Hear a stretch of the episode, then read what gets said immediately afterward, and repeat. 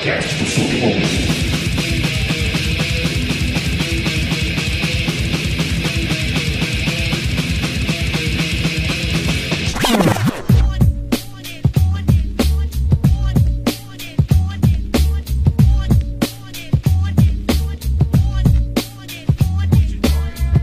E aí, firmeza? Salve, salve, salve! Aqui quem fala é o Infame Pig e esse aqui é mais um Doc Sujo. O mano que eu troco uma ideia hoje, eu preciso até de uma cola pra passar aqui mais ou menos por cima o que que esse figura faz, tá ligado? Porque é muita coisa. Ele é Ogan, doutor em antropologia social, participou e coordenou do grupo de estudos da ciência e tecnologia do Museu Nacional, pesquisador sênior no Programa das Nações Unidas para o Desenvolvimento, coordenou o grupo de trabalho Araguaia na Comissão Nacional da Verdade. Esteve também como pesquisador e colaborador do Programa de Pesquisa em Biodiversidade do Ministério da Ciência e Tecnologia, pesquisador do Núcleo de Antropologia Simétrica e do Núcleo de Conflitos Armados, Massacres e Genocídios da Unifesp. Também tem trabalhos em etnologia ameríndia, antropologia da ciência e na área de direitos humanos. Além de divulgador científico, é podcaster do Benzina e do Pop Cult e mais um monte de coisa que você que tá aí na Interwebs já deve conhecer. Hoje eu falo com Orlando Calheiros. Vou mandar um salve aqui para quem acompanha e compartilha essa bagaça que não tem vergonha disso, tá ligado? O mano Thiago Miguel, que tá sempre ali no, no Twitter, na- nas internets aí espalhando essa sujeira. Aí, quem escuta, faça como ele aí, se manifesta, tá ligado? Manda um salve, manda um feedback. Pode ser ali no Instagram, arroba DocSujoPodcast. Pode ser pelo e-mail docsujopodcast.gmail.com Você pode me procurar no Twitter também, ver em qual conta que eu não estou excluído estou falando. É, você pode também acessar www.bocadaforte.com.br barra Doc Sujo Podcast ali no primeiro site de hip hop do país. Tem ali a nossa, a nossa paginazinha. Porra, ou então entra no nosso grupo do Telegram. Eu vou deixar aí o, o link na descrição do episódio. Agora, além de encontrar em todos os agregadores, o podcast está sendo transmitido todo sábado na rádio online www.rapliferadio.com às 17 horas. Vai na Play Store, procura Rap Life Rádio, baixa o app dos malucos que tem rap pesado e 24 horas direto aí na sua orelha. Tem também toda segunda-feira a partir das 14 horas na radiomistura.net.br. Os links eu vou deixar tudo na descrição do, do podcast, firmeza? Entra lá nas rádios, prestigia o trampo dos manos também. É que é aquilo, mano. O rádio é vida, é. é, é nóis. Se você quiser contribuir pra gente cavar ainda mais fundo no- no- nesse submundo, joga uma moedinha lá no apoia.se barra Podcast. Ou então compartilha nas suas redes sociais, tá ligado? Isso já ajuda bastante. E vamos que vamos então de, de cast, porque, putz, nem eu aguento eu fazendo essa abertura mais firmeza. Ah, vai! Doc Sujo Podcast. Fique bom,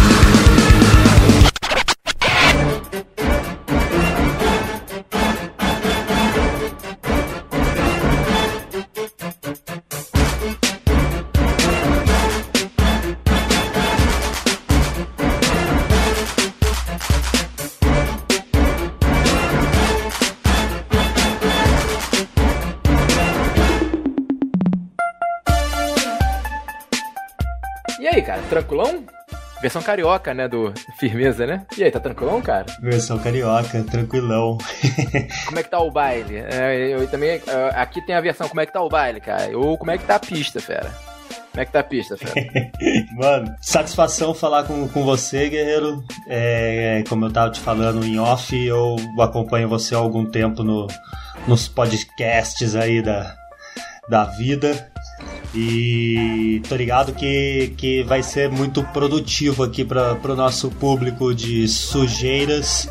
bando de maluco que escuta aqui o nosso programa aqui. Tem umas ideias muito importantes que você propagou nos últimos tempos, que eu quero falar com você até. E, porra, mano, já, já começando por uma na hora que, que eu te convidei ali, né? Você pegou e já falou, pô, eu quero, eu vou, eu, mas eu quero falar de funk carioca. Eu falei, pô, mano, demorou, porque é, o funk é uma, é uma vertente cultural, uma, uma, uma expressão ali assim da periferia muito importante, né, mano? Eu sou daquela geração do, do rap que, que fica, puta, mano, eu não consigo escutar, tá ligado? Escutar eu não escuto. Eu respeito o corre, porque quem correu o rap, quem correu o hip hop também sabe qual que é a dificuldade e a né? De você sair e fazer um som e produzir, gravar e, to e tomar forma, tudo. Mas sinceramente eu não conheço, eu não escuto o, o, funk, mas eu reconheço o seu poder e a sua, a sua importância pra periferia, né, mano? Como que você Porra, mano, como que você já apresenta mesmo, assim, essa visão de, de quem cresceu, né, no meio do funk? Pô, cara, é. Assim, porque tem várias paradas. Assim, porque o funk.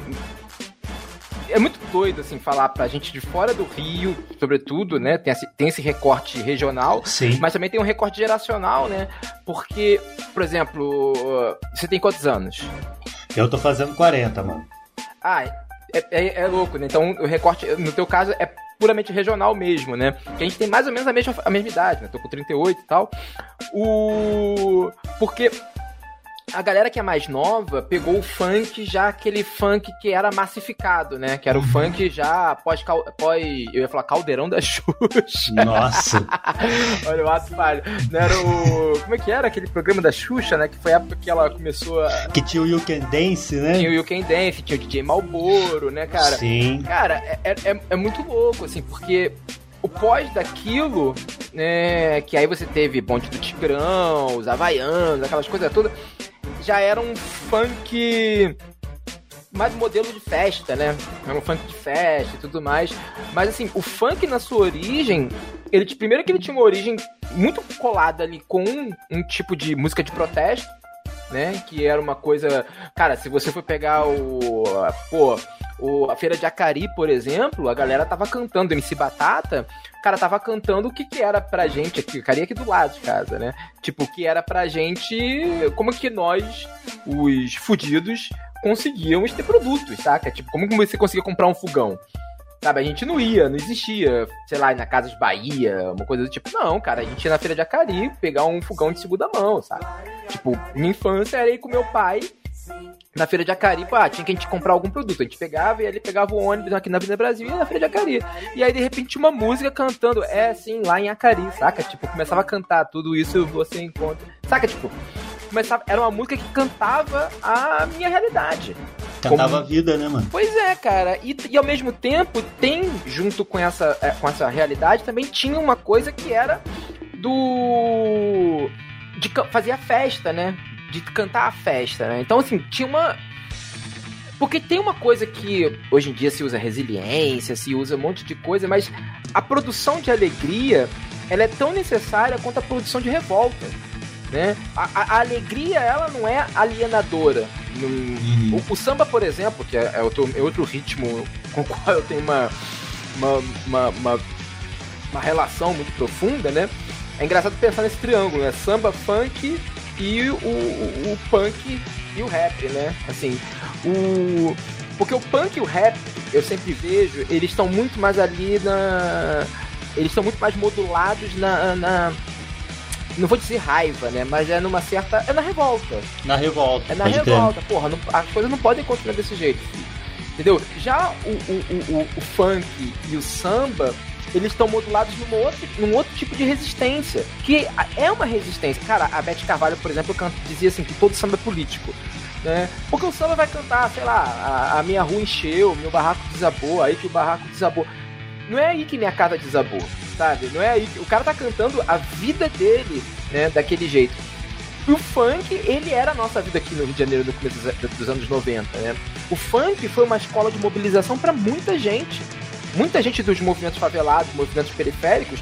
O funk, tanto que hoje em dia, né, se convencionou se chamar o funk daquela época, é, o funk consciente, né? Funk como você tinha se separou, né, o, funk daquela época, o funk do, do rap Brasil, né?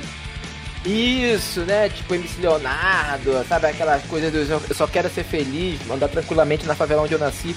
Tipo, se criou uma coisa que eu acho que, assim como, por exemplo, o samba de raiz foi um rótulo criado para tornar o samba mais palatável para camadas médias, enfim. Aqui, aqui a gente vai falar zona sul do Rio de Janeiro, né? Mas a zona sul de São Paulo é, o, é, é, a nossa zona oeste, zona norte, tá? Qual é? Invertido aqui, né? é, pode crer. É, a zona sul é da novela da Globo, sabe? Tipo. Uhum.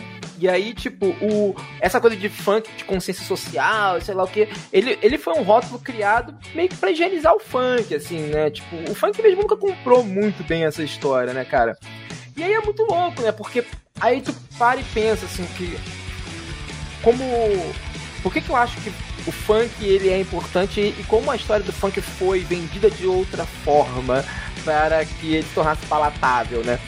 Pô, cara, porque o funk era uma escola de. É, é, no punk a gente falava do it yourself, né? No rap também tem isso, né? Uhum. Que a, cara, a galera se junta e monta uma parada, cara. A galera se junta e monta um esquema ali para viver, né, cara? Para ter uma alegria e não só isso, para passar uma mensagem, né? E aquilo, e monta aquilo, dane-se o estádio, dane-se, sabe? Dane-se tudo. Sabe, vamos montar aqui, vamos fazer a nossa vida acontecer, né, cara? E quando a gente, eu falo dane-se, eu não tô falando de uma coisa boba, do tipo, ah, não pode. Não, eu tô falando de policial entrando dando tiro, né, cara? Você tá vendo aí agora é, a, a, lista de, de funkeiros que foram. que o Ministério pediu a prisão, né? Enfim. Cara, essa guerra de pedir a prisão de cantores de funk, de organizadores de festa, é clássico. Isso é clássico. É uma maneira justamente de criminalizar a vida na periferia, né? Então, assim, tem toda uma coisa, assim, quem, quem me escuta no Benzina sabe do quanto eu falo disso, né?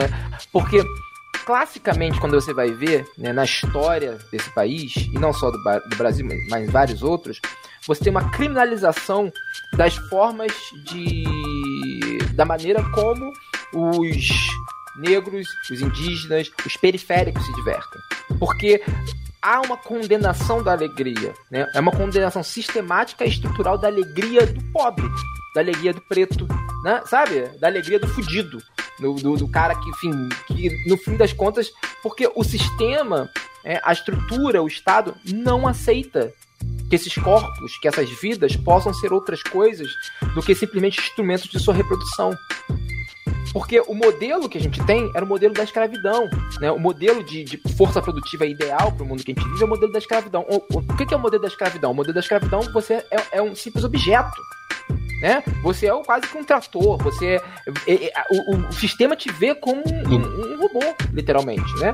Um robô, uma, uma engrenagemzinha só para ele, né? Exatamente. E, e, e, assim, que se reproduz, mas assim, o, mas te nega o gozo, né? Então, assim, todo esse sistema, tudo aquilo que escapa desse sistema é reprimido. Não é à toa que é reprimido, é historicamente reprimido. Os batuques eram reprimidos. Da mesma maneira que os batuques eram reprimidos no começo do século, começo do século, entre aspas, até década de 60, 70, ser hum. sambista era proibido no Rio de Janeiro. Vai pegar a história do Cartola, Monarco, sabe? Toda essa galera que hoje em dia o pessoal adora, não, samba de raiz, nossa, que poetas da música brasileira. E eu não tô falando que eles não são, muito pelo contrário, né? são verdadeiros arquitetos da música brasileira. eu estou aqui imitando o Zona Sul falando, né? Essa galera elitista. Não, nossa. Sim, ele, ele batendo palma hoje em dia para isso.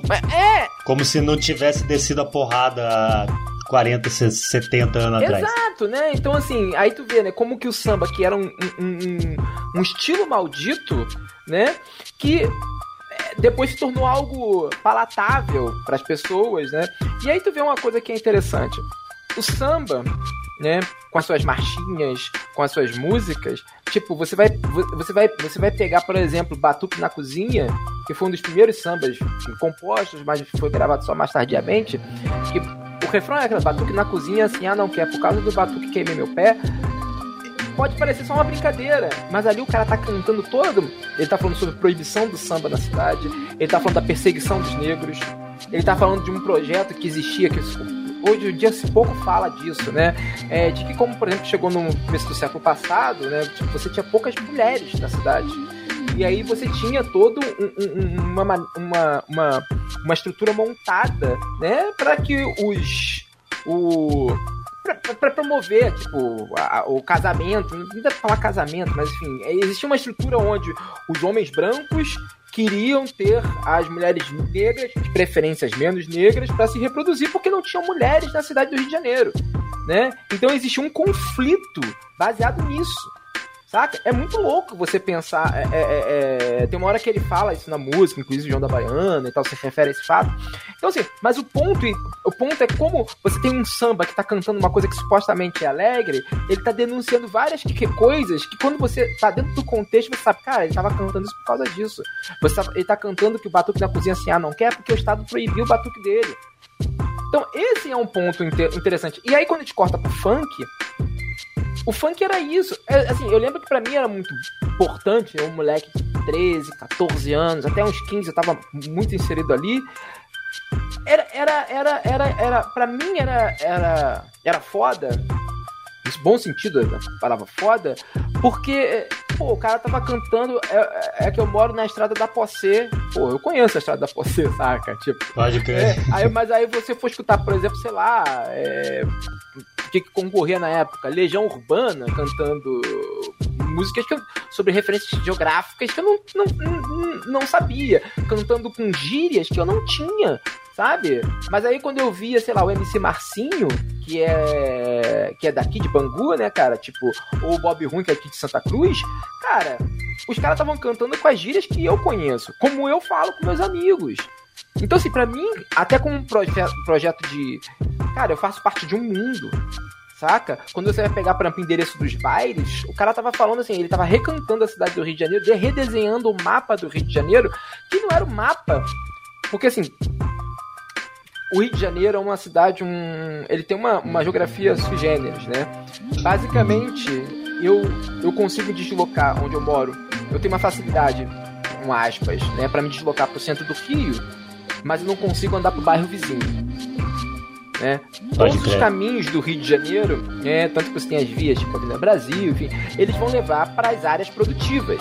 Né? O endereço, o deslocamento do Rio de Janeiro é tudo pensado, feito em trabalho, né? Tudo feito pensado em trabalho. O deslocamento de trabalhadores. É tudo convergindo ali pro centro da cidade e vai e volta, não é? Não tem interligação entre um bairro e outro, até pelo relevo, né?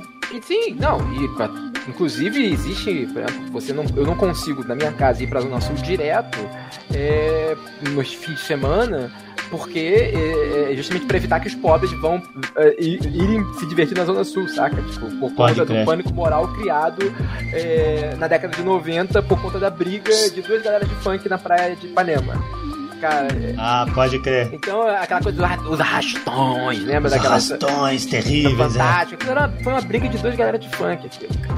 Entendeu? Então, assim, pra tu ver como que a cidade é marcada pra essa história. Mas aí que tá o ponto. Quando aí se cantava sobre o endereço dos bailes, que ele ia cantando, ah, cara, baile da, da Vila Vintém, posse, sei lá o que. O que ele tava fazendo era redesenhando um mapa da cidade que não era mais um mapa da cidade, que era o mapa da, da produção, era o mapa da alegria. Era um mapa de você se divertir. Né? Era um mapa onde aqueles jovens estavam, aqueles jovens entre os quais eu me encontrava, frequentavam, circulavam pela madrugada para poder se divertir, para poder viver. Então, assim, aquilo, enquanto uma peça estética, era uma peça de resistência. Saca? E aí você vai, e aí você vai avançando nessa história, e aí você vai vendo até o, até o, o, o funk sensual dos anos, do final dos anos 90, começo dos anos 2000, também tinha isso envolvido sabe? Aí você vai ver o, as novas vertentes e também tem todo esse processo envolvido, né? Ainda que esteticamente possa não agradar a, a, a algumas sensibilidades e tudo mais, mas tem que ver que muito daquilo é a vida daquelas pessoas, né? Então, por exemplo, existe toda uma. Tem um documentário bem interessante chamado Sofia Mais na Moda, que vai falar da Tati Quebra Barraco, da Lady Tigrona, por exemplo, que foram grandes percussoras daqueles samba, daqueles funks de, do tipo Tá Ardendo a Sopra, enfim, que tinham, era, sempre tinha um duplo sentido, né? Sim. Cara, de como aquilo foi importante, aqueles funks foram importantes pra, consol, pra consolidação, não sei se dá pra dizer isso, mas pra é, é uma manifestação de um tipo de discurso, hoje em dia se, chama, se chamaria de empoderamento feminino, né? Uhum. Nas comunidades. Sabe? Tipo, o... tem várias daquelas cantoras que vão falar assim, cara, muitas das... porque muitas daquelas, muitas daquelas músicas falam assim, cara, eu sou mulher e eu também gozo. Sabe? Eu sou mulher e eu também faço essas coisas. Porque aí tu vê como que isso se difere, por exemplo, do papel virginal sei lá, pega a poça nova cantando sobre mulher é um papel virginal, ela é desejada, né? O funk vai colocar esse funk sensual que as pessoas acham que é brincadeira, mas o que, que ele tá fazendo ali? Ele tá colocando essas mulheres na posição de sujeitos pensantes e desejantes, né? Então, assim, cara, a Tati quebra barraco, né? Tipo, a Daisy Tigrona. Então, o que, o que, que elas estavam fazendo era isso. Então, assim, eu acho que o funk, ele, muito fora das comunidades, né? ele é muito pensado a partir, do, a partir da sua pasteurização para o consumo na mídia, Pode né? Ter. A partir de como ele foi capturado pelo mercado, né? Para ser vendido como música de 15 anos. tipo, a galera zoando, é, tá doidão, tá doidão. Mas, cara, tipo, pô, pega aqui, o cara tá cantando, é som de preto, de favelado, mas quando toca ninguém fica parado. Isso é um statement, né, cara? Isso é uma coisa assim, bicho. Esse é o som de preto, esse é um som de favelado. Você, eu digo pra mundo que eu amo você. É que eu moro na estrada da você. Nosso amor é lindo, só que.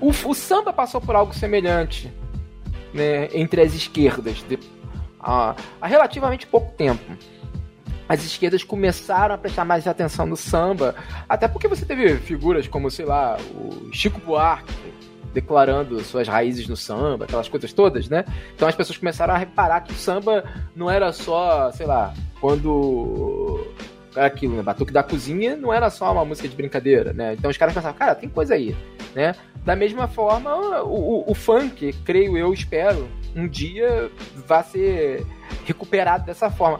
É, cara, quer ver uma, uma coisa boba, mas não é boba? A batida do funk é um cabula, né?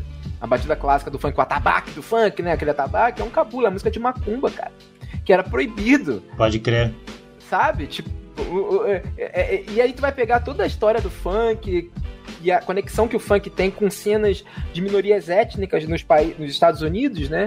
Porque a base do funk você vai pegar o Miami Bass, você vai pegar você vai pegar, por exemplo, o freestyle, o que todos eram comunidades latinas, né, nos Estados Unidos. Sim. Então, assim, e, e os caras estavam ali cantando a mesma parada. Eles estavam modificando as coisas do.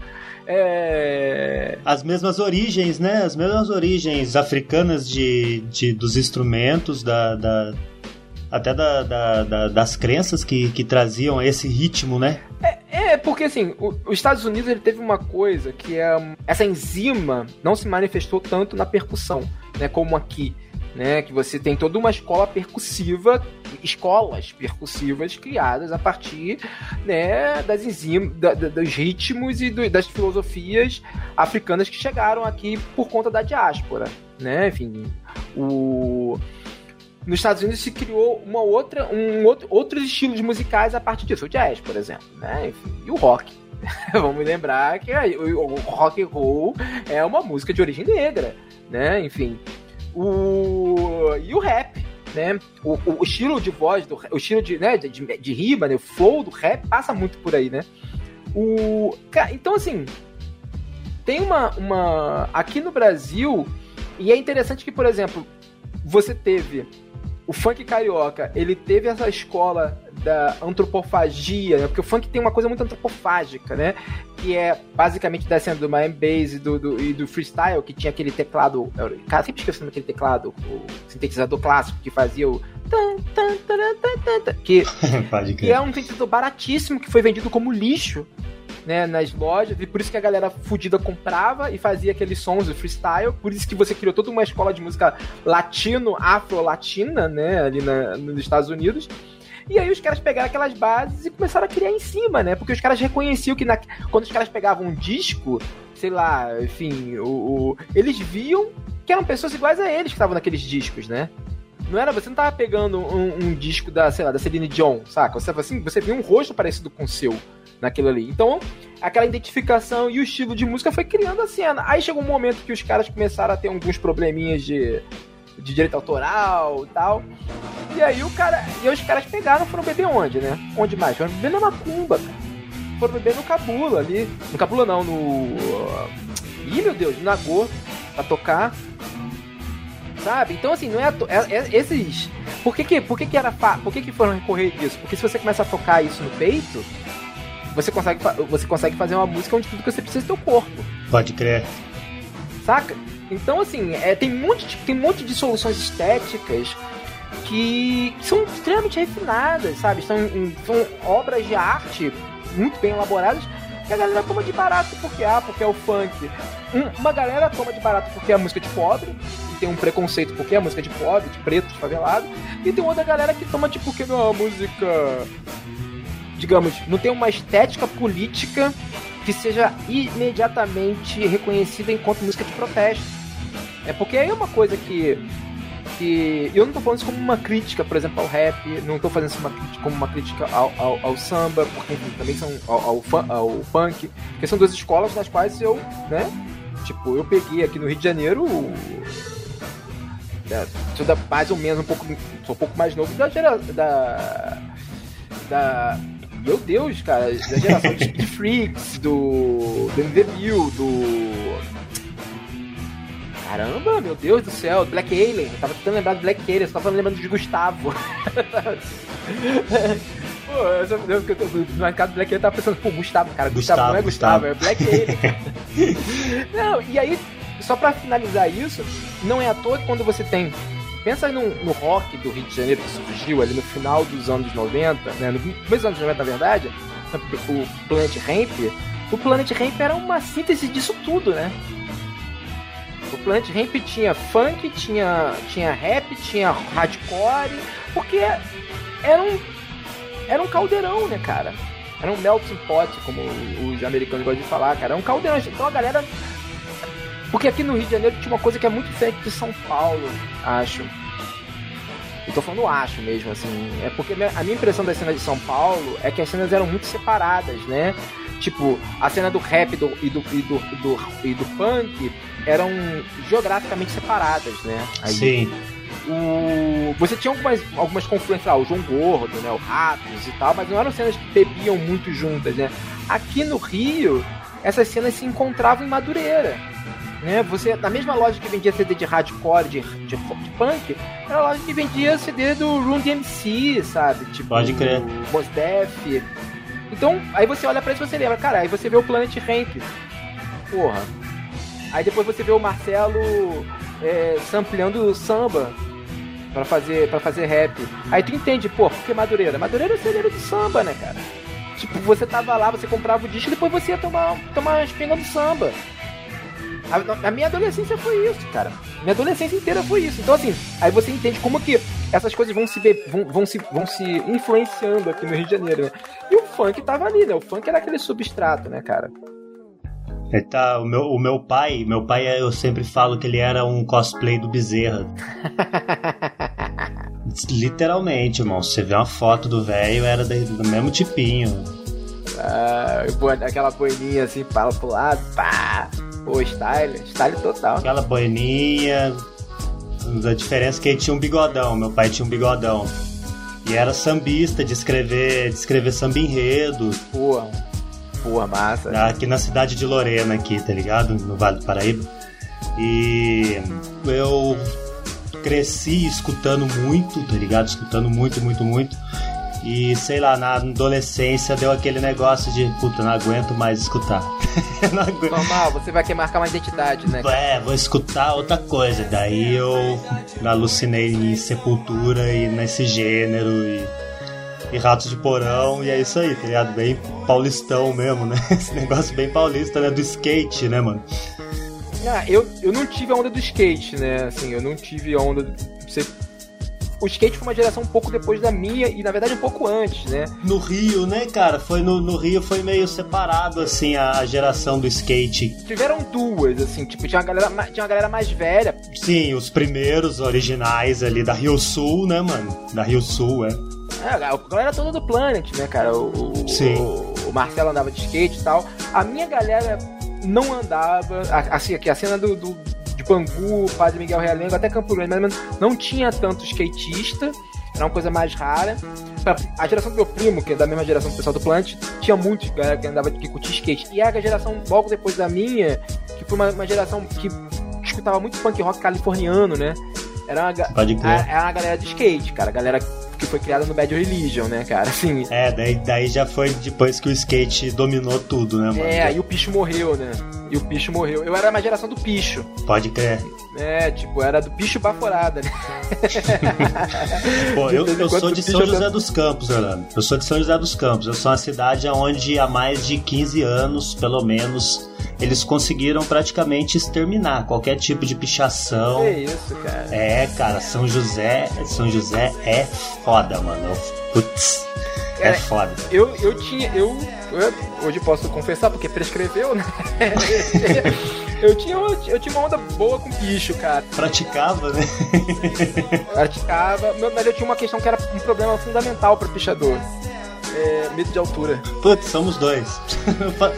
Tem muito medo de altura, cara. Então, assim, pra mim não rolava. Não rolava. E aí, porra, pra ficar pichando o rodapé, porra, aí tu não cresce. Você fazendo não, tagzinha, né? É, mas, porra, não, não, cara. Eu falei com o WO há alguns dias, tá ligado? WO do RPW. Uhum, uhum. E, e aquele lá é maluco, né, mano? É o, o vovô mais doido do hip hop até hoje aí. Ele tem uma história com pichação também fodida, mano.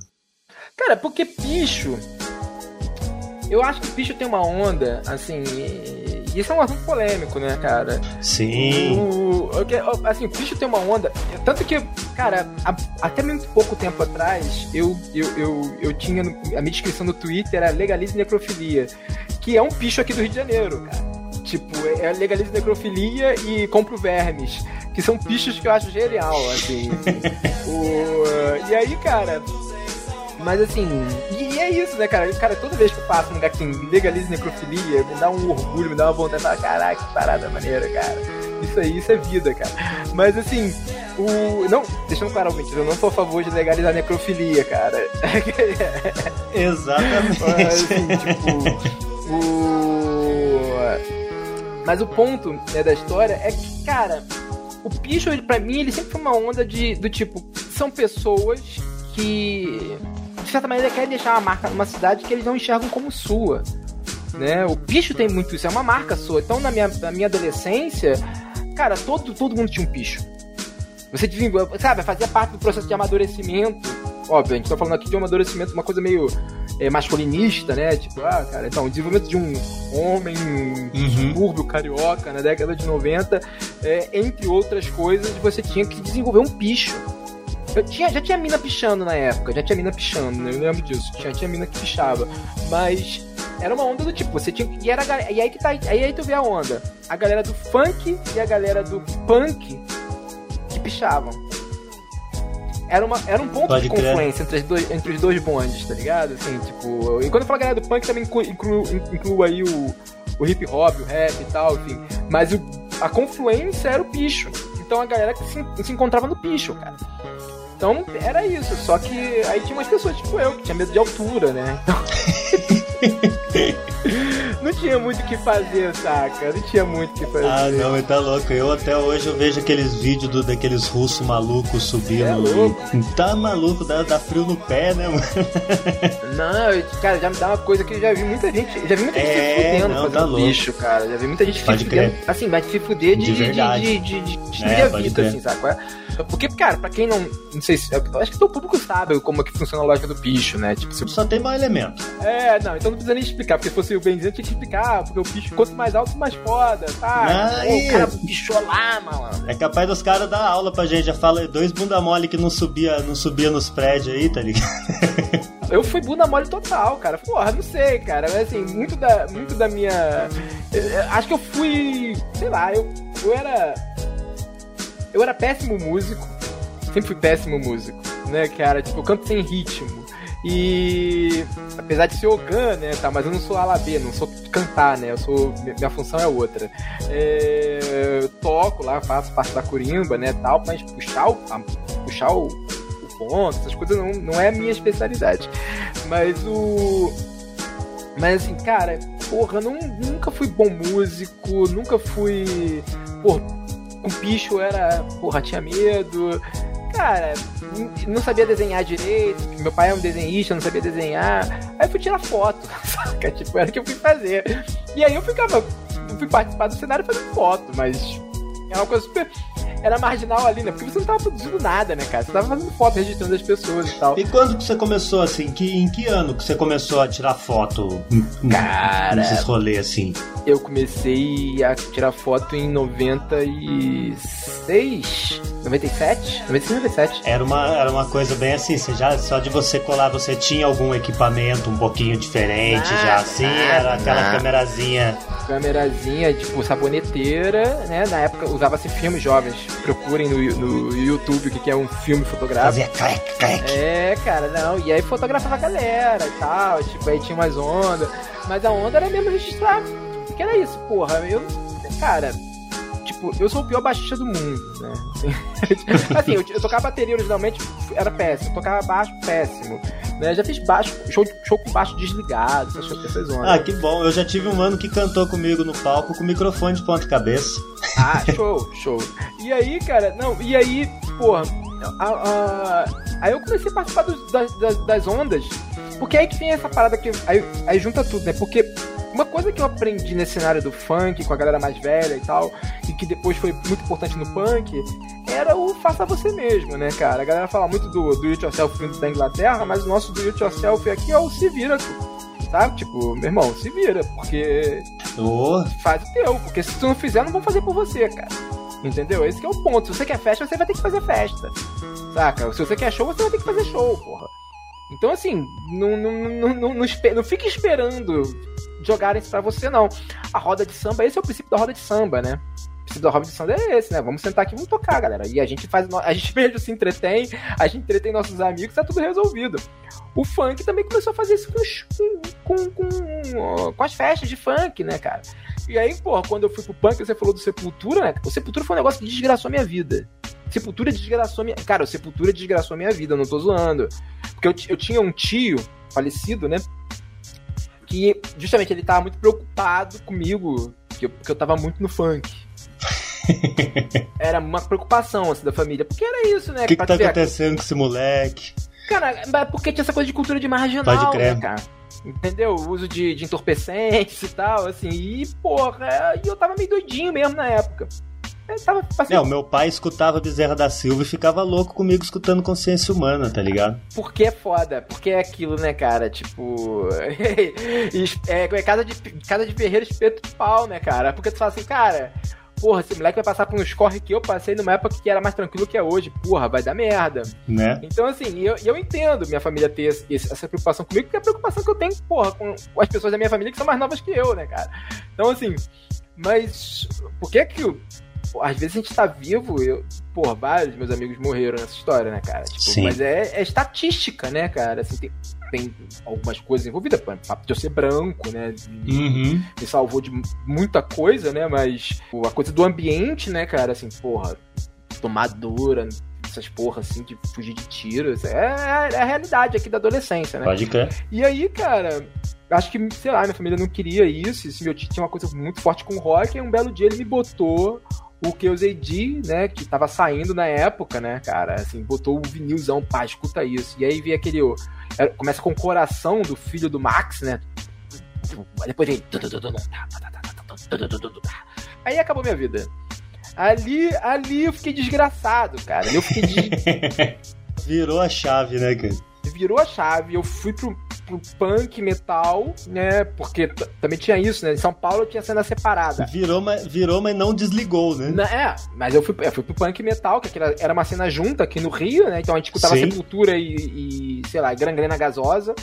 E, uhum. e ao mesmo tempo, cara, tipo, porra, eu ia no sábado pro. Pra, eu ia, assim, o show de punk era sábado, 6 horas, terminava 11. Eu saía do show e ia pro baile. Porque era isso, né, cara? Tipo, o, o, show tinha uma energia e o baile tinha outra, né, cara? Assim, eu, eu ia me divertir no baile depois. Curtia pra caralho o, o som, curtia pra caralho o ambiente, curtia pra caralho as pessoas, saca? Tipo, e aí foi. E era muito louco, mas aí na época eu me identificava com punk e tal. E aí depois que eu fui crescendo, né, eu falei assim, cara, eu falei, porra, qual era a minha cena? A minha cena era as duas. Eu era do punk e do funk saca? O samba já foi uma coisa que era um ambiente, depois eu fui introduzindo um pouco o samba, eu fui me reconciliando um pouco mais com o samba, né? Mas eu era do punk e do funk. Porque era isso, pra onde que eu, onde que eu terminava minha noite? No funk. é, cara, era isso. Tipo, Pode crer. É, era, era, era, porque era assim. Tava do lado de casa. E era exatamente a volta para casa, tá ligado? Era exatamente é, assim. Crer. O corre do punk, o corre do, do, do, hardcore, enfim. Era longe, geralmente era Marechal, ou no centro do Rio, no garage saca? Tipo, ou na volta pra casa, o que que tava rolando? Pô, tu tá lá doidão, três da manhã, duas da manhã, tu não vai dormir se for pra casa, vai ficar fritando em casa. Então, assim, porra, vou pro baile, bicho. Vou pro baile. Tipo. Baile. E assim, e eu tô falando isso, mas eu, cara, várias vezes eu saí de casa aqui só pra ir pro baile. Tipo, eu curti, era minha onda, cara. Era minha onda. Não era só uma coisa que eu fazia quando voltava dos lugares, era minha onda. Eu curtia funk, né, cara? Curti, curtia funk curto até hoje. Assim, às vezes eu boto assim, um funk antigo pra ficar escutando aqui. O funk novo, eu confesso que é, respeito, galera, mas não, não acompanhei. Acho muito rápido, não dá pra fazer meu espacinho, tá ligado? A minha onda é fazer o meu passinho. pode crer, pode não crer, não, tem, não tem como, né? Não dá pra fazer meu espacinho. Então, pô, eu não mas eu sou o funk relíquia é comigo mesmo. É comigo mesmo. Do Creu, do Creu pra frente ficou rápido demais, ficou, né, mano? Ficou, ficou. Ali no Creu já, ali no Creu já não era. Já não acompanhou mais, né? É, não, tinha coisa de. Pô, menor do Chapa dessa época, né, cara? Já escutou menor do Chapa? Pô, menor do Chapa é, é demais, cara. Assim, tipo, e, enfim, e, era mais ou menos dessa época aí. E depois tinha muita coisa também. Muita, assim, sempre teve algum, sempre tem coisas legais rolando. Porque ele não é um, um, um estilo só, né, cara? Não é fechado, né, é. né, É assim, é uma pena assim o, o distanciamento que acontece, porque é aquilo, é o que aconteceu com o samba, aconteceu com o rock, aconteceu e vai acontecer com qualquer estilo que surgir aí na periferia.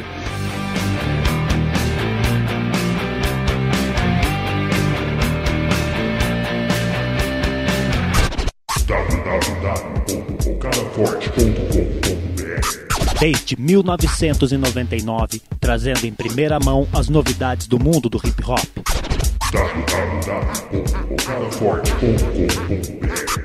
Notícias, entrevistas, lançamentos e muito mais no primeiro site sobre hip hop do Brasil. Acesse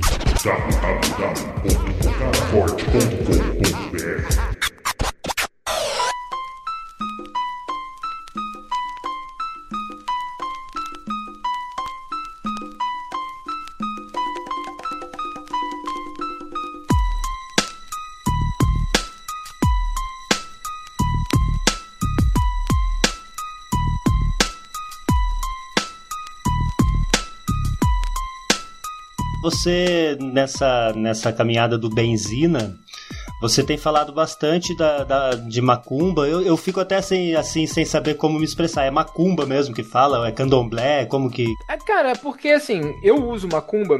É... Porque é o mais fácil de todo mundo entender. É porque tem várias coisas, questões envolvidas, né? Porque tem aquela coisa do tipo. Macumba, na verdade, é, é um genérico. É, porque, por exemplo, aqui na minha, aqui na minha. Eu posso ir tanto com candomblé quanto pra Umbanda, ou sei lá. Ah, hoje é dia de macumba, tudo na macumba. Pacurimba também e tal. De linguagem popular mesmo, né? É, e aí tem toda uma discussão se macumba é uma palavra ofensiva ou não é uma palavra ofensiva. E assim, esse é o meu medo. então, mas aí eu, eu enquanto, enquanto macumbeiro, terceira geração de macumbeiros, né? Terceira geração de macumbeiros, o, o, de família, vou te dizer que isso depende.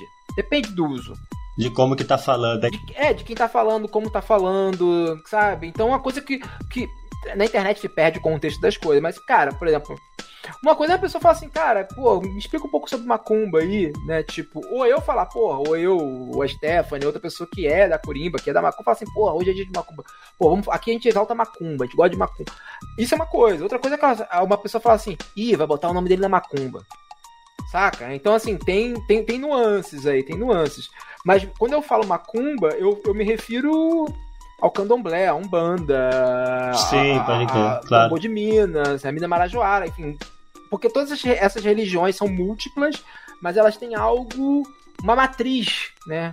Muito, muito uhum. que dá para você falar. Então, vieram daqui, aí você vai ver, ah, vieram dos Bantos, vieram dos Nagôs, enfim, aí você consegue, consegue entender. Mas vai lá, esclarecemos a macumba, vai lá. Então, mano, o, seu podcast tá, você tem feito direcionado para esse assunto, né, mano? Direcionado assim, como pano de fundo e condutor do, dos assuntos, mas sem deixar de ser político, como você falou. Teve uma parada que você falou há algum tempo, que eu compartilhei muitas vezes, só que a minha cabeça é meio defasada, e eu não lembro se foi no Benzina, mas eu acho que foi no Revolu Show, a respeito de engajamento, irmão. E assim, é uma, uma parada que eu tento explicar direto pros meus ouvintes também. Eu tento explicar esse negócio porque eu fico vendo, falo, porra, mano, não, por que, que você tá aí trazendo esse cara pra mim na timeline?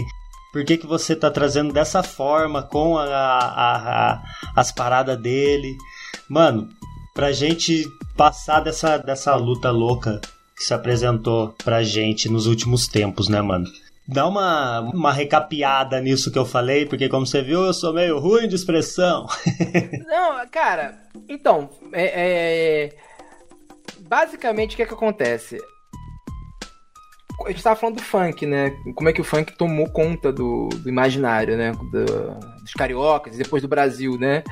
É, como que foi a tática de guerrilha que o funk usou para fazer isso, né? Com células independentes, vamos chamar assim para falar um vocabulário militante, células organizadas, ou seja, as equipes estimulando o surgimento aqui e ali, né? É, as equipes de som, as equipes de som eram as células formulando assim, criando material e aquilo e essas células se encontravam, faziam, né, festivais, eram famosos festivais, né? E aí dali isso foi se espalhando, e aí foi ocupando, aí um cara conseguiu, o Jay Malboro conseguiu se infiltrar lá no programa da Globo. Ah, mas ao mesmo tempo a Globo fazia uma outra coisa que era criminalizando Sim. o funk, né? No Fantástico e tudo mais. Não, porque o funk. Aí começou a se falar do funk, é, o proibidão.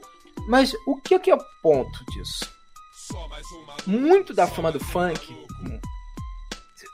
foi conquistada de forma pela reatividade das pessoas que não gostavam do funk. Quando surgiu o funk sensual, Daisy Tigrona e tudo mais, as pessoas torciam o nariz, falavam mal horrores daquilo, uhum. mas estavam falando daquilo. E a palavra daquilo vai circulando até que chega em alguém que quer escutar aquilo. Então, assim, muito do que a propagação do funk se deu com as pessoas querendo acabar com o funk. Né? As pessoas começaram a replicar o funk. Nossa, olha esse absurdo aqui, pô. Você via isso programa de religioso na televisão, saca? Os caras, esse, olha essa letra, saca? Tipo, esse nível assim. Pode crer. E aí, cara. Analisando a letra inteira do funk, né? E aí a galera que via aquilo falou assim, porra, fiquei com vontade de rebolar minha raba fazendo isso. então, assim, a coisa foi se espalhando muito por isso. Corta para o momento atual. Um dos maiores problemas que nós temos hoje em dia, que é isso que é o engajamento, né?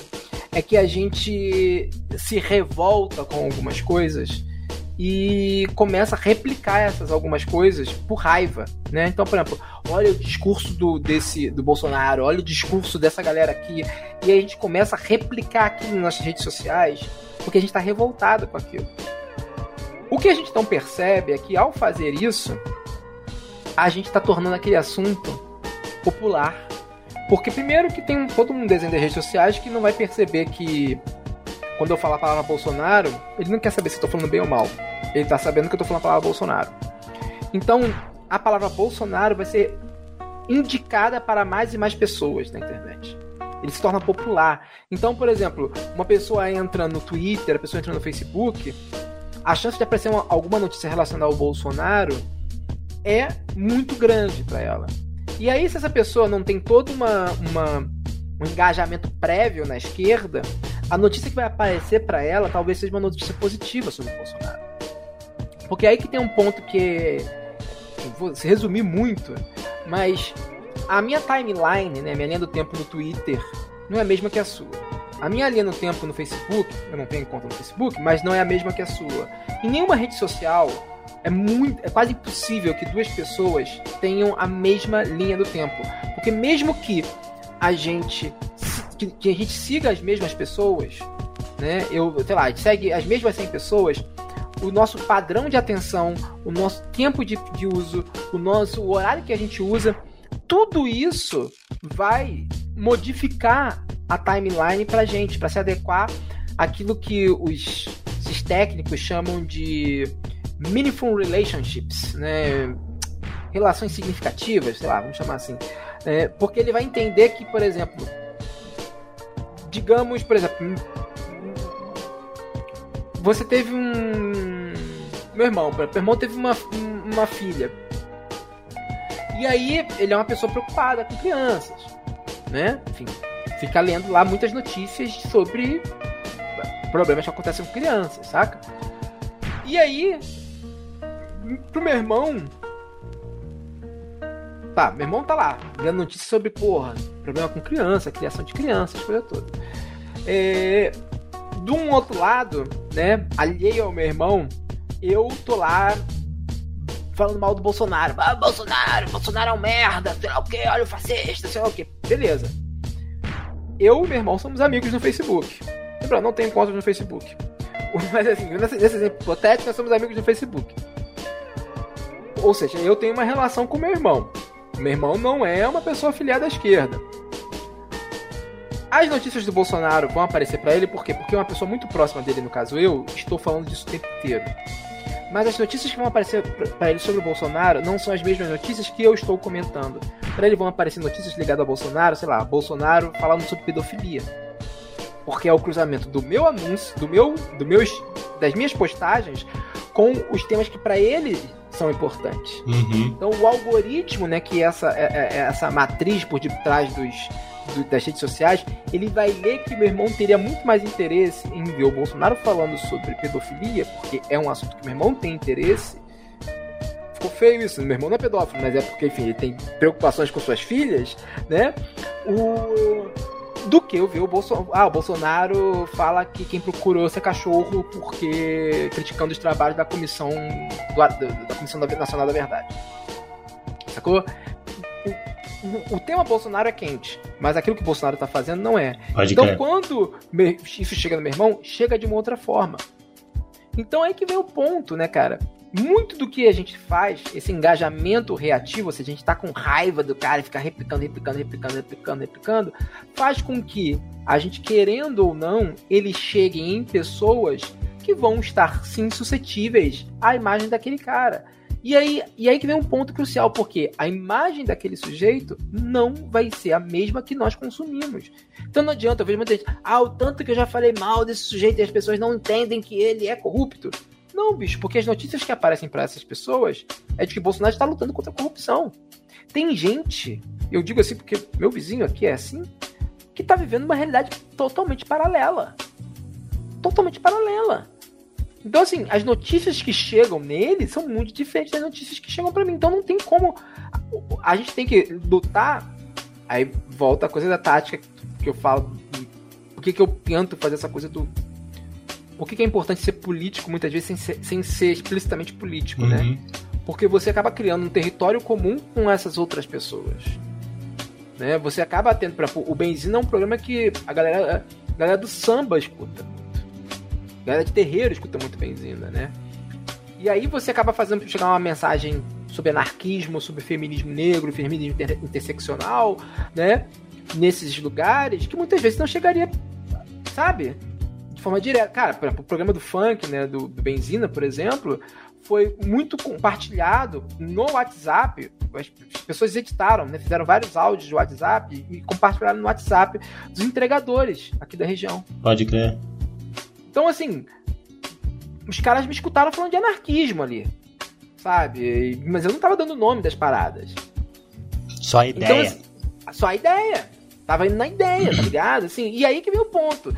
Tipo, isso, por isso que é importante. É muito mais importante para mim, eu acho, investir nesse tipo de conteúdo. Porque quando chegar a, a mensagem de então, isso aí, cara, isso aí é resistência. Aí tem esse sujeito aqui que pode te ajudar. Pô, tem essa galera que se mobiliza. Aí forma, aí forma o sorvetinho, né? Aí forma o caldo. Porque é, é muito diferente, por exemplo, porque o outro lado, inclusive, tá fazendo isso, né? Exato. O outro lado tá fazendo isso o tempo inteiro, né? Então, por exemplo, ah, tu vê, vê aquele o, o ex-ministro da educação quando ele dizia assim: "Ah, cara, ser de direito, ser de direita é você querer, porra, tomar café da manhã com a sua família. Isso é ser de direita." Hum. Tipo, então todo mundo é de direita, né? É? é assim, não todo mundo tem. Eu sei conheço muita gente que não quer tomar café da manhã com a sua família, né? Mas, tipo. Mas, tirando essas pessoas aí, cara, então, todo mundo que quer tomar café da manhã com a sua família, com seus filhos, suas filhas, com seus pais, sei lá o que, é de direita. Aí tu fala isso pra essa galera, tu fala assim, pô, cara, pô, eu sou de direita. E o cara começa, pô, ser de direita então é, é ser a favor da liberdade. Saca? Porque o que vai chegar nessa galera é isso, né? sem, sem chegar aos custos dessa, dessa ideia, né, cara? Então, né? ser de direita é matar gente da favela, cara. Isso é ser de direita, sabe? É, tipo, não tô te falando dessa parte, filhote. Não tô te falando dessa parte. Mas então, esse é o ponto para mim. É a construção de um território comum que seja capaz de, por um lado, passar a mensagem para as pessoas, né? Sem, sem panfletagem, isso também é importante, né? Sim. E por outro lado, por que, que essa coisa do engajamento, né? Porque o que vai chegar para as outras pessoas é justamente o que a gente não quer que chegue para elas. Por que, que a gente tem que se engajar? Eu falo muito isso, né? Porque a gente vai numa, num perfil de uma pessoa militante e tal. Pô, o cara tem lá 10 postagens. 9 ele. 9 ele reclamando do Bolsonaro. Tipo, uma ele falando da vida dele. E assim, cara, um monte de gente tá fazendo um monte de trabalho foda, um monte de trabalho legal e tal, tá passando batido. E aí, assim, a gente não consegue gerar engajamento para os nossos materiais.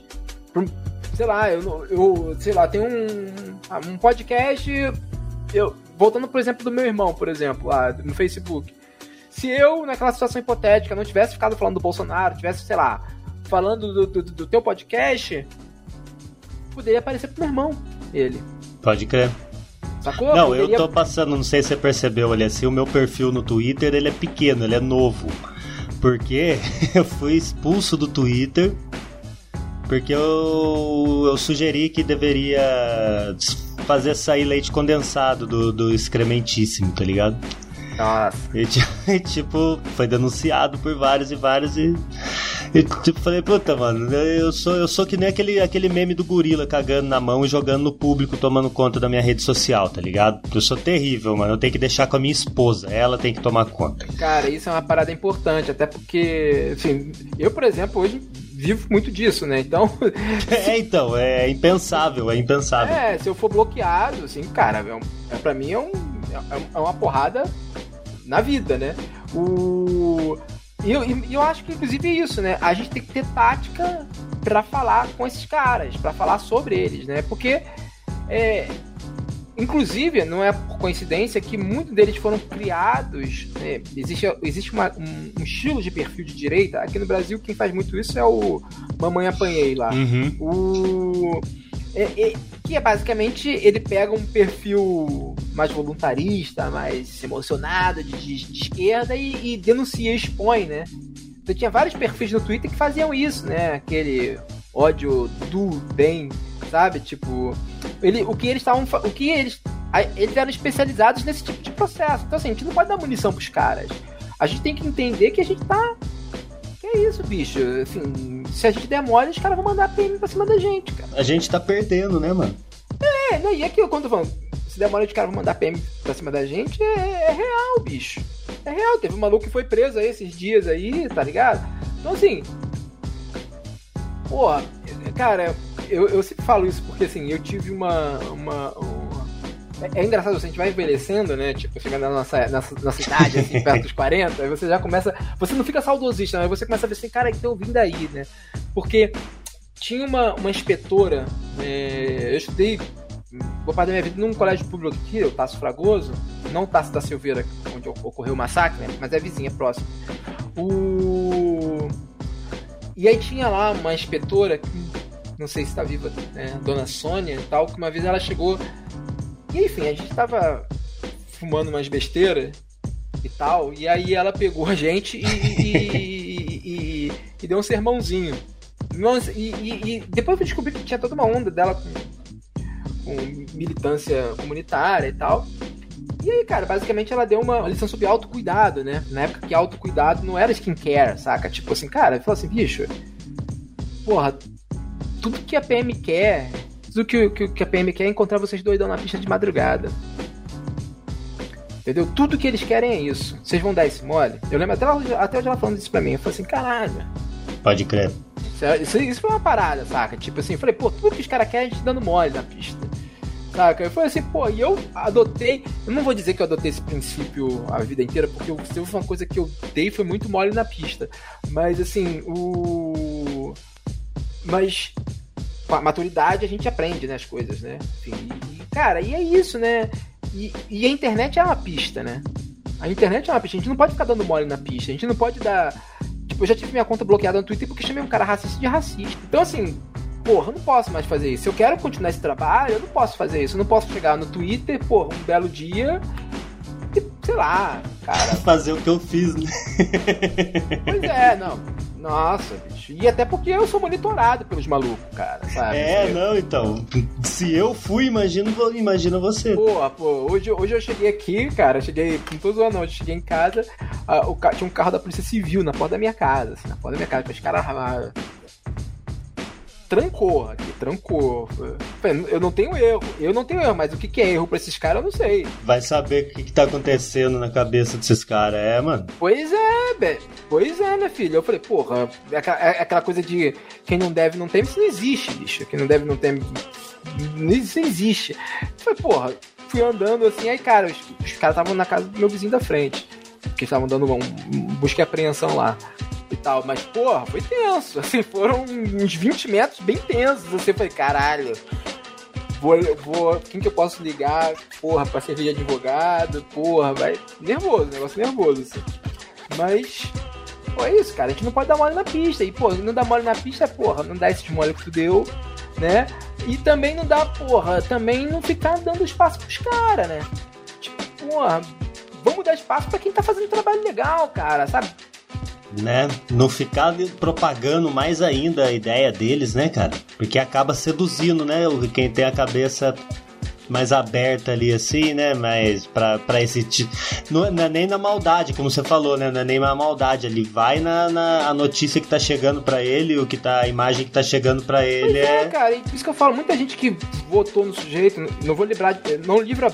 Eu, eu falo o seguinte eu livro a barra de quem tem que ser livrada e não, de, de, outras pessoas, assim, cara. Eu não, não tô falando do, do, playboyzão que, porra, votou nele, mito, mito. Não, tô falando de gente que, porra, que votou no cara achando que o cara tava realmente lutando contra a corrupção, saca? Porque foi a mensagem que recebeu, entendeu? Porque uma pessoa de confiança falou isso pra ela.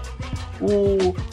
Pô, mas é, esse que é o ponto. Não vamos, ser, não vamos ser a pessoa que passa esse tipo de parada pros outros, né, cara? Assim, pô, ele já tem a máquina deles fazendo isso. Cara, tipo, esse dia eu tava falando disso, teve acho que muita gente viu isso, né? Na Augusta. Foi na Augusta? Foi. Que tinha uma, uma mulher tava passando de máscara, aí uma galera ficou assim: ah, comunista, escrava da nova ordem mundial. Putz. Tu viu esse vídeo? Não vi, não vi. Cara. Mano, eu trabalho, eu trabalho como motorista de aplicativo e coloquei plástico no carro, exijo máscara, uso duas máscaras para trampar daquele é jeito. Isso, porque tua vida tem isso. Você né, imagina cara? o que que eu escuto? Você imagina o que que eu escuto, Porra, cara? Que isso, você não cara? imagina, você não tem ideia, assim, eu, eu nem paro, tá ligado? Tá sem máscara, eu nem paro, mas até quem entra com máscara, nossa, esse tá com medo. É. Tô, tô mesmo, tô mesmo. tô, tô, tô, tô me cuidando, tô cuidando dos meus. Show. Cara, o, o bicho, mas o ponto é que eram cinco pessoas falando merda no Augusto. Cinco pessoas.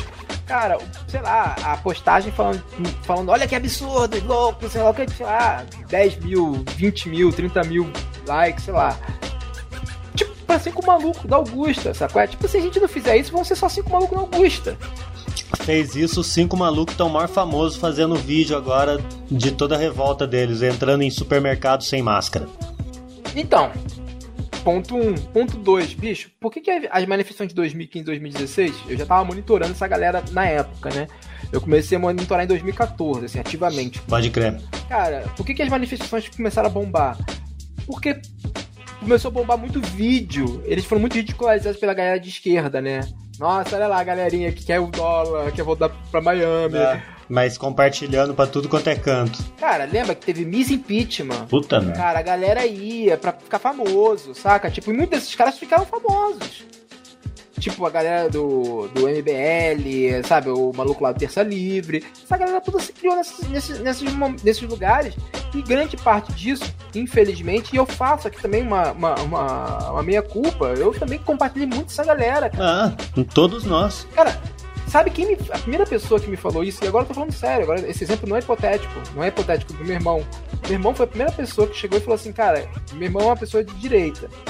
Né? De direita com certos limites, meu irmão não é branco, meu- então né, ele não vai comprar Uhum. determinados limites. Ah, cara, que tem determinado discurso. Meu irmão, é, é, enfim, acha que é, é um PSDB é, década de 90, tá ligado? Pode crer. Assim, é, Não, pode crer. O- Fernando Henrique é legal. É isso, basicamente. Não, ele é um administrador e tal. E, e ele odeia Bolsonaro, né? Meu irmão odeia Bolsonaro. Também tem isso. Nem todo mundo de direita gosta de Bolsonaro, né? Meu ponto, assim, cara, meu irmão, a primeira pessoa que chegou pra mim falou assim, cara, quem vai eleger o Bolsonaro, quem tá falando de Bolsonaro, isso, isso em 2016, 16, 17. Ele falou assim, cara, é a galera, são vocês. Vocês só estão falando do cara, vocês estão falando do A cara. gente falava muito mesmo, né, cara? cara? Meu irmão, Putz. meu irmão. Tipo, que votou Geraldo Alckmin. Não, ele anulou, ele anulou na última eleição. Mas, tipo assim, o, o cara, ele, ele foi a primeira pessoa que me deu esse toque. E meu irmão não é uma pessoa que tem formação política. Meu irmão tem uma padaria, porra, num, em Cabo Frio, saca? Tipo, uma padaria de esquina, sabe? O, o- não é um cara que tem. Meu irmão não tem faculdade, mas ele tem uma leitura política sensacional. Ele não precisou ter faculdade pra ter uma leitura política. É uma parada que eu, com doutorado, não tava tendo. Sacou? Ele deu um toque e falou assim: ó, ué, tá dando mole, menor. Tá dando mole. Eu falei, porra, tô mesmo. Foi ali que eu acordei pra parada, cara. Foi ali que eu acordei pro, pro lance, entendeu? Tipo, ele, ele que deu. Pô, vocês estão fazendo cara famoso. E desde o começo, né, cara? Desde do, do surgimento desse mongoloide. Ah, desde CQC, né, cara? É, é, desde CQC. Desde CQC. Parece- É, É, mas aí aí tinha um outro, antes dele era o Feliciano, né? É, cara, enfim, então a gente tava num, num trem descarrilhado. Dentro da internet, mano, se, se você for ver assim, que nem você pegou a época de Orkut também, né, mano? De Orkut com, com convite, né?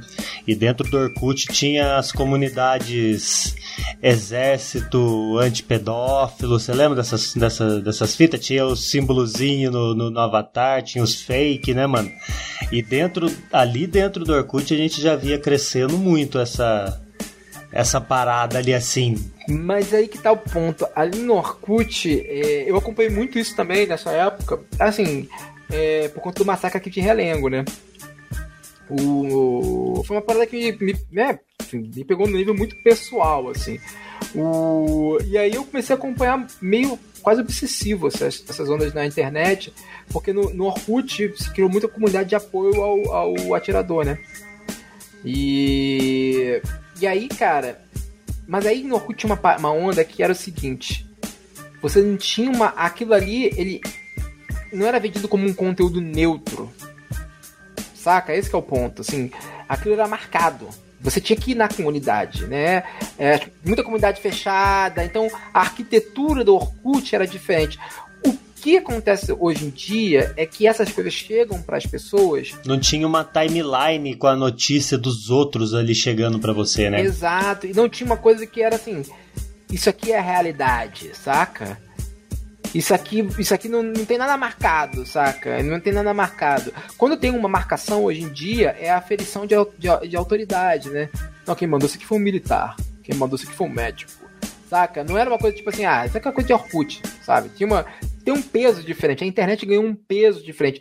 A internet muito rapidamente, no Orkut já existia esse processo, mas ela muito rapidamente se intensificou e se tornou a própria experiência. Então, é, hoje em dia, então, em tempo de pandemia, eu que moro sozinho com a minha cachorra, meus cachorros agora, né? Tipo, o. o a- internet é basicamente a experiência que você tem das outras pessoas, né? É a única experiência do real que você tem é a internet.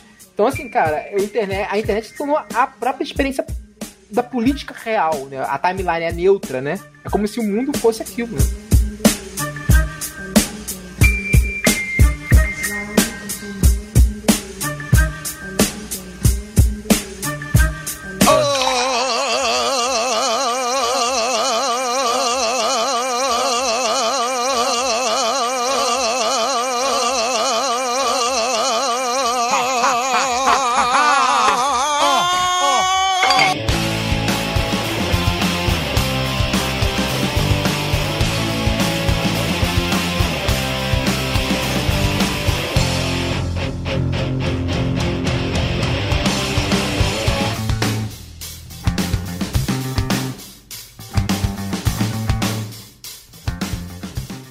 Lendo um texto seu desses dias, né? Que você fala da nossa luta contra o fascismo, da luta com a gente mesmo contra o fascismo, né, cara? Por coincidência, hoje cedo, eu tava lendo agora à tarde esse texto, e hoje cedo eu tava tendo uma conversa com um amigo meu, porque ele publicou no. Ele publicou no Facebook um negócio sobre, tipo, reclamando de ter que falar pronome neutro, tá ligado? Daí, tipo, cara, mano, se liga, cara. Você com a pele preta, é a mesma coisa que um branco chegar e reclamar da, da, da que tudo que, que, que a luta do, do, dos, dos negros é, é mimimi, tá ligado? Ah, vocês querem que isso, vocês querem que aquilo. Então, puta, mano, presta atenção, né, mano? Não é assim, né, cara? Não cabe a gente, hétero, cis, julgar com essa parada aí. Talvez seja a hora errada de ficar implicando com isso que a gente tem uma briga maior contra o fascismo, mas tem essa briga nossa, essa briga nossa que presta atenção que a gente acaba cometendo esse ato a todo momento aí, por causa daquela que a gente falou antes, da né? a gente vem de uma criação de um país que tem toda uma história, né, que é que é bonito, né? É levado como, como se fosse bonito você aqui em Bangu não é nem heteronormativa, né? É heteropressiva, né? O. Cara, assim. O, o, lance é o seguinte: o que eu, o, tem várias questões né, é, envolvidas nisso, né? Primeiro porque tem porque, porque o microfascismo ele é justamente isso, né? O, o microfascismo, assim, a gente o tempo inteiro secreta e ninguém está imune, né? Não sei, você, você falou do, do teu brother aí, pô, um homem negro e tal. É, então, assim, porque tem uma discussão muito fácil hoje em dia na, na internet, né? E ah, se você for um determinado tipo de. Se você for, sei lá, se você for uma mulher negra, enfim, você. Não tô, não tô, ah, tô, tô colocando um ponto da estrutura. Deixa eu ressaltar uma coisa, Orlando. Ele é, aquele, é aquela pessoa assim que você. que luta abertamente, tá ligado? contra tudo e pai, tá ligado? E tipo, falei, mano, esse a gente tem que tomar esse cuidado com a gente, porque a gente vem de uma criação fodida, mano. Não, Essa então, é a verdade, mas aí, então, né? Mas, aí, mas é assim, eu, eu, acho que o exemplo dele é um bom exemplo, mas eu, a gente vai pegar também um outro exemplo agora que entrou muito em voga por conta da história de Big Brother e tal. Ah, porque assim, não existe posição que, onde você esteja imune a cometer esse tipo de. em oprimir outras pessoas de alguma forma. Uhum. Né? Então, assim, é óbvio. Porque a opressão, então, por exemplo, eu, enquanto homem branco, é, cis, normativo, hétero, eu tenho, eu encontro na, na sociedade, na estrutura da sociedade, uma maior possibilidade de oprimir outras pessoas, né? Mas isso não quer dizer que, em, sobre, sobre, sobretudo sobre determinadas condições, né, pessoas que se encaixam em determinadas minorias também não podem oprimir outras pessoas, né? Por exemplo, é, opressão de classe né, opressão de classe. Porque você tem uma, uma sociedade masculinista, machista. Você tem homens oprimindo mulheres. Ok? Mas, por exemplo, situação de classe, né, você pode ter uma mulher oprimindo um homem. E eu não estou querendo dizer aqui, evocar preconceito, racismo reverso, não. O que, eu, o que, eu, o que eu, um ponto que eu acho que é fundamental que se tem em mente, e que, eu, que se tem em mente não como uma máquina acusatória contra os outros, porque tudo na internet vira sobre isso. Ah, você não pode uhum. falar nada. Não, não é isso. Eu, eu, eu, acho que é um movimento contínuo de reflexão das nossas próprias táticas, e esse é um ponto importante, né? Não é para dizer que para voltar para a discussão do BBB, né? E teve muita misoginia, muito racismo envolvido na maneira como rapidamente se pegou aquelas, mulher, aquelas duas mulheres negras, a Lumena e a Carol Conká, como as grandes vilões, vilãs da humanidade, né? Porque é interessante para determinados, justamente, até para entre setores da esquerda destituírem essas figuras, a figura da mulher negra do poder delas, né? Até para reafirmar privilégios masculinistas, privilégios, enfim. O, mas o ponto que eu acho que é importante não é para você olhar para as outras pessoas e destituí-las, né? Muito pelo contrário, é para você olhar para si, né? Para você falar assim, cara, então, na minha luta, na maneira como eu estou existindo, eu estou oprimindo outras pessoas, né? E eu estou me valendo dessa opressão de alguma forma. E eu acho que esse aqui é um exercício que a gente tem que fazer o tempo inteiro, né? Para poder produzir, na como a gente fala para fazer o axé circular, né? Eu acho que eu, eu, gosto dessa, dessa imagem. Fazer o axé circular, como é que eu posso produzir? Por exemplo, eu quero produzir uma mobilização coletiva aqui na minha rua, né? Como é que eu posso produzir uma mobilização coletiva no qual eu posso incluir mulheres, trans, é, enfim, é, pessoas das mais diversas formas, existências, subjetividades. Como é que eu posso produzir esse tipo de, esse tipo de mobilização sem que é, a, minha, a minha existência oprima essas pessoas, né? Sem que uma oprimam as outras, né? Então, por exemplo, isso parte até o Benzina, que é meu podcast lá que eu produzo com a Stephanie, né? Tipo, que é uma mulher negra. Como que como isso é pensado dentro do nosso programa? Isso é, é uma discussão ativa do nosso programa, né? né? Assim, como que você vai produzir um programa com uma, uma, uma pessoa que tem um corpo diferente do meu, uma existência diferente da minha, uma subjetividade diferente da minha, numa sociedade onde o tempo inteiro a minha existência é, é afirmada né, de uma maneira a oprimir a dela, é como é que a gente pode, consegue produzir uma aliança produtiva sem que isso venha, sem que isso emerja, sabe? E, e, sem que isso venha, venha à tona, né? Como que, sabe? Como é que eu vou produzir uma aliança criativa com, a, com essa mulher negra, né? Sem que eu a oprima de alguma forma, né? Assim que, saca? Como que produzir uma aliança de fato simétrica entre, entre as pessoas, entre os corpos? Isso é uma coisa que a gente. Eu tô falando de podcast aqui, mas a gente pode levar pra nossa vida pessoal. Como é que a gente pode não reproduzir essas estruturas dentro dos nossos relacionamentos? Então, assim, e do, do relacionamento até a, a, a. E não só do relacionamento, mas com nós mesmos, né? Toda a discussão sobre auto-ódio também passa por aí né? Enfim, a gente está reproduzindo uma, estrutura opressiva para nós mesmos. O microfascismo, é, é, esse é o ponto. A gente vai reproduzindo ele, vai secretando ele em vários níveis, né? Então, assim, até a, a esfera molar, até a esfera política, né? Porque, assim, uma... Re... Para mim, já digo isso como anarquista, sabe? Assim, meu projeto... Uma, uma... Se a gente tá propondo uma revolução que algum tipo de pessoa não pode chamar de sua, isso não é uma revolução de verdade. Né? Uma, uma revolu a revolução é para todos e todas, ou todos, enfim, é para é todo mundo. Né? A revolução é para todos, todas, enfim. Senão não é uma revolução. Então esse é o ponto. Que aí eu, não acho que uma revolução é possível, né? Mas a gente tem que sempre estar tá buscando ela. Ela é sempre a, a cenourinha lá do, do, burrinho, né? Então, assim, a gente tem que estar tá sempre atrás desse, da constituição dessa existência que onde todas as formas de vida tenham seu espaço e o seu espaço não seja oprimido por outros e também não oprima outros. Né? Então, o microfascismo ele não é uma ele não pode entrar. A discussão sobre microfascismos, a maneira como eu a concebo, tirando muito da obra do Deleuze, ela não pode entrar nessa lógica acusatória da internet, né? Ela não é feita para isso. Ela é, muito, ela é muito mais um exercício contínuo de estar à espreita né? Pessoal, né, cara? Uma busca pessoal. É isso, né? E, e não como também com uma, uma, forma de elevação, porque também tem isso, eu sou desconstruído ou não. Não, cara, mas é uma, é uma maneira de você produzir espaços, é, relações, sabe?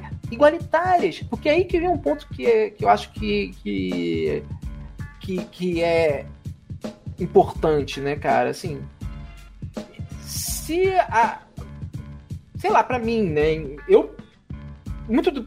As, as pessoas escutam bem, muita gente fala assim, pô, dá pra ver que vocês estão se divertindo gravando o programa. Saca?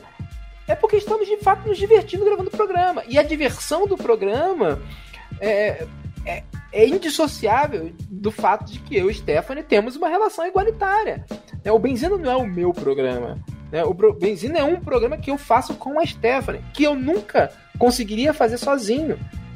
Né? E também a Stephanie também não faria sozinha. Porque assim, e aí que é o ponto que é legal, porque não, não quer dizer que o programa. Porque o programa ele inscreve uma certa zona entre a gente que não é nenhum nem o outro, né?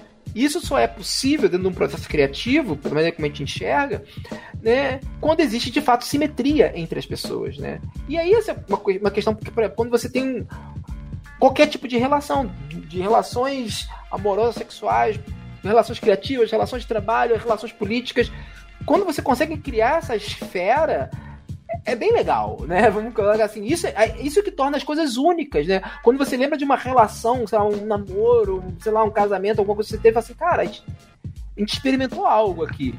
A gente experimentou um momento em que a felicidade, eu, eu me sentia plenamente realizado, ela se sentia plenamente realizada, sabe? Que bom. E, e, e, isso é uma coisa que marca, sabe? Então acho que a, a luta pelo, Pode parecer um papo de hippie do cacete, né, cara? Mas eu acho que a felicidade é a prova dos nove, né? Isso é uma coisa de macumba, né, cara? Se as pessoas estão felizes, estão rindo, tem orixá baixando, sabe? É porque o axé tá circulando. Então quando você vê um, um programa, um relacionamento que há alegria, a alegria ela não vai surgir meio opressão se você tem uma figura que oprime a outra, uma pode estar tá mais, uma vai estar tá mais alegre que a outra. É, muitas vezes as duas vão sair felizes, que também tem isso, né? Mas enfim, no, no, é, o, então assim, quando você produz essa simetria real, e aí você tá. E para produzir uma simetria real, é fundamental, fundamental que você esteja sempre de olho nos seus, nos seus microfascismos, né, cara? Então, se você tá numa posição, tipo eu, por exemplo, e mais uma vez, não tô me colocando aqui, nossa, eu sou uma pessoa super desconstruída, não, porque já fiz muita merda, já fiz besteira, já falei merda, enfim, e acontece, e aí você vai, vai, sabe, pede desculpa, melhora, de fato. Esse é um assunto recorrente aqui no, no, no Doc Sujo, viu, mano? Porque dentro do, do, do rap, do hip hop, sempre teve muita, muita coisa muito fechada contra mulheres, tá ligado? contra, contra homossexuais. Isso é, é muito conservador, o, o, o rap, o hip hop em si. E não só o rap e o hip hop em si, a sociedade nossa toda e reflete dentro da, da arte que a gente vai curtir né, mano? E o que sobra pra gente é aprender cada, cada momento, né, cara? Aí vai falar assim que, porra, que o, que o rap hip hop, porra, não presta porque tem toda uma herança machista, mesmo tendo, porra, a, cantores e canto, porra, tem mina foda pra caralho. Você vai julgar né? toda a carreira do Racionais por mulheres vulgares, tá ligado? Porra, né? E aí tu vê. A coisa já tá em outro patamar agora, né? Tipo, o samba é a mesma coisa, né, cara? Tipo assim, porra, Martim da Vila, por exemplo, né? Cara, Martim da Vila é um senhor de 80 e poucos anos e tal, assim, mas. e ele mesmo falou, assim, outro dia eu tava em entrevista com ele, ele mesmo falou assim, cara, hoje em dia tem várias músicas minhas que eu canto de maneira diferente, porque, porra, eu tomei um, uma chamada da minha neta. Pode crer. Cara, foda pra cacete. Ainda é bem aí, que você tá aprendendo, né, mano? Pois é, cara. E aí também serve essa de lição, né? Porque a pessoa tá velha que ela não vai aprender a parada, né, cara? Mas tipo. Então assim. Mas daí tu vai pegar, porra, não, não dá pra. Não dá, Martin da Vila, pô, não dá mais, porque, pô, ele foi. Ele tem um monte de música machista da década de 70, 80. Tem, tem. E aí tu vê o cara hoje em dia e falou, porra, tava falando besteira. O próprio Planet Ramp, né, cara? Porra. O próprio Planet Ramp, né? Tipo, o próprio Marcelo hoje em dia tava falando. Tem uma entrevista recente do Marcelo e falou assim, cara. Direto troco uma ideia com as minhas filhas, porque, porra, pra saber se eu tô falando merda de novo. Porque lá atrás do Planet Ramp tinha umas músicas que não se toca nem mais, cara. Nem se toca mais, é. É, e é isso aí, cara. Tipo, esse processo contínuo, e é isso, esse é um processo contínuo de, de, de aprendizado, né? E também, pra, mas é foda, porque até esse aprendizado foi capturado por essa lógica do tipo, nossa, como eu sou desconstruído. Não, bicho, caralho, você não tá fazendo mais do que tua obrigação, Exato. cara. Assim, bicho, não? Cara, assim, eu, eu, aquilo que eu tava falando bem, cara, eu não tô fazendo mais do que minha obrigação, cara. Assim, tipo, porra, não, não, não, é, não é uma melhoria, não, Orlando. Não, cara, assim, e, e, isso não me isenta de, de, de, pô, se eu fizer uma merda lá pra frente, não é falar assim, ah, pô, tá vendo? Não pode, não pode me julgar porque eu sempre fui um cara legal. Não, fiz merda, sabe? Tipo, é isso, é assim, é assim que a banda toca, cara. As pessoas. Pô, meu irmão, tu só aprende a tocar quem erra, né, cara? Esse que é o ponto, né? Verdade. Um de macumbeiro, né, cara? Só aprende a tocar quem erra, cara. Entendeu? tipo, é isso.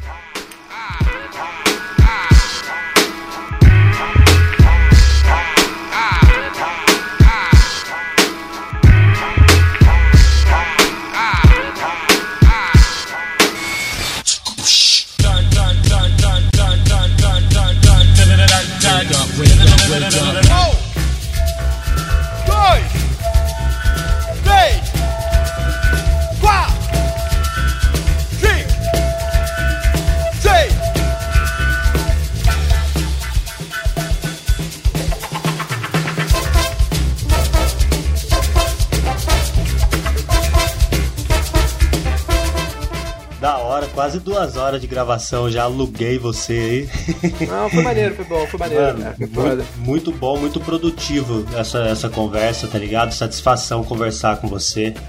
Guerreiro, dá aí seu salve aí, fala aí da produção sua, como é que tá. Você você sabe, mano. Você sabe mais do que eu, mano. Pô, nem eu, cara. É verdade, nem eu. Eu tô fazendo tanta coisa, sempre tô fazendo tanta parada aí que eu nem sei mais as coisas que eu tô fazendo. Não, tem o Benzina, né? Que é esse podcast anarco-macumbeiro aí que a gente produz, eu e a Stephanie Borges. É. Cara, o Benzina é muito difícil de definir. A gente criou um estilo muito próprio, né, cara? Porque é um podcast de política e fala de macumba. Então você vai ter um episódio sobre o Exu, saca? E aí não precisa ser macumbeiro pra ouvir, né? Agora a gente começou uma série sobre escolas de samba. Puta episódio foda. Ah, é, é padrão do programa, né? Tal. E aí, tipo, o, o, o- a gente começou uma série sobre episódio, sobre escolas de samba, né? Então, assim.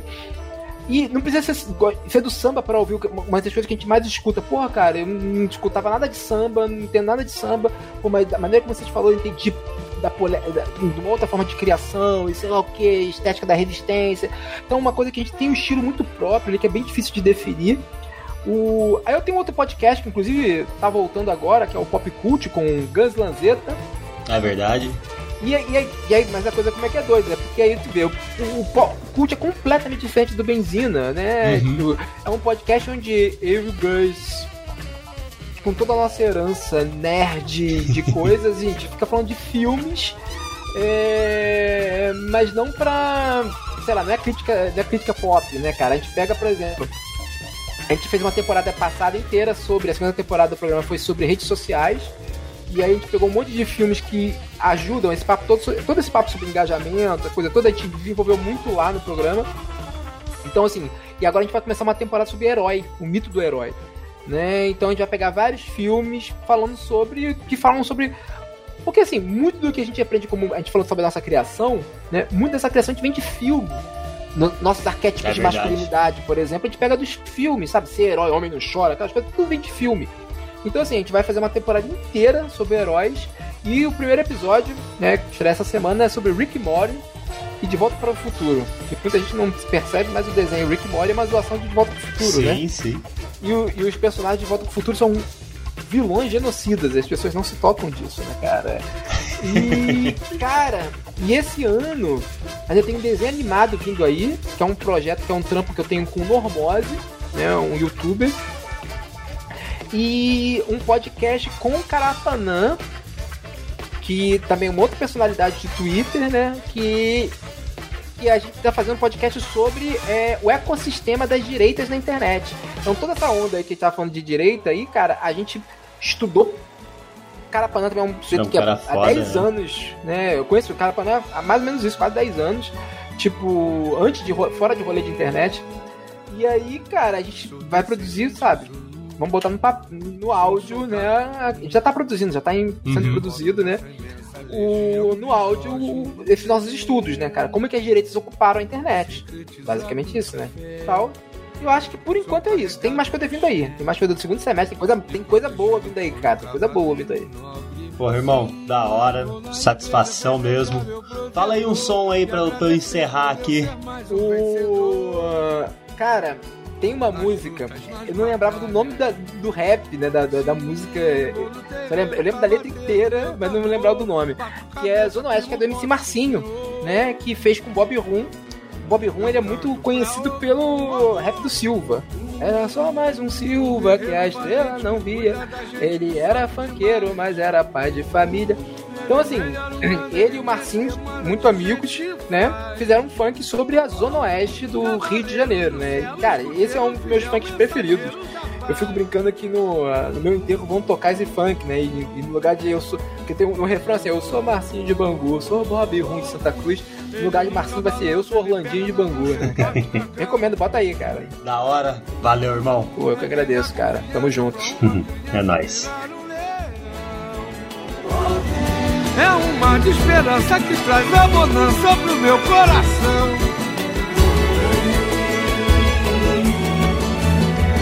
Eu sou descendente Zulu.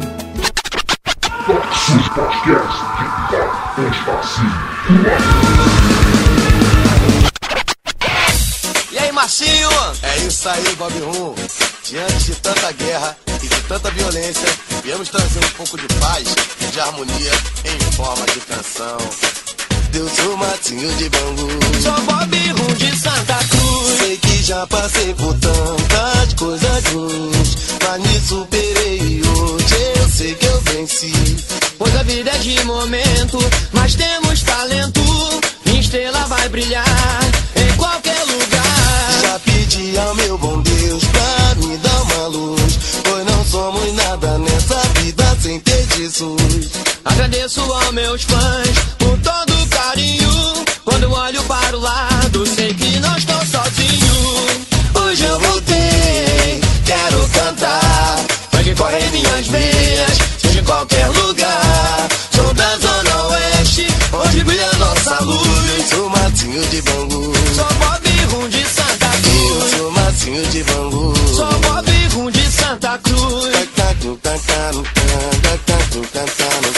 Nessa estrada da vida, tanta coisa rolou. Emoções e sentimentos, a gente trocou. E do palco eu sentia a sua energia.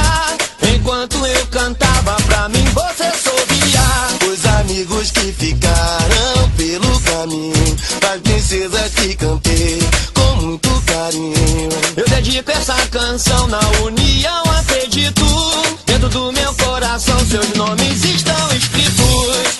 Hoje eu voltei, quero cantar. Mas que corre minhas veias, seja em qualquer lugar. Sou da Zona Oeste, onde brilha nossa luz. Eu sou Matinho de Bangu. Sou Bob Rum de Santa Eu Cruz. sou Matinho de Bangu. Sou Bob Rum de Santa Cruz. Hoje eu voltei, quero cantar. Mas que corre minhas veias,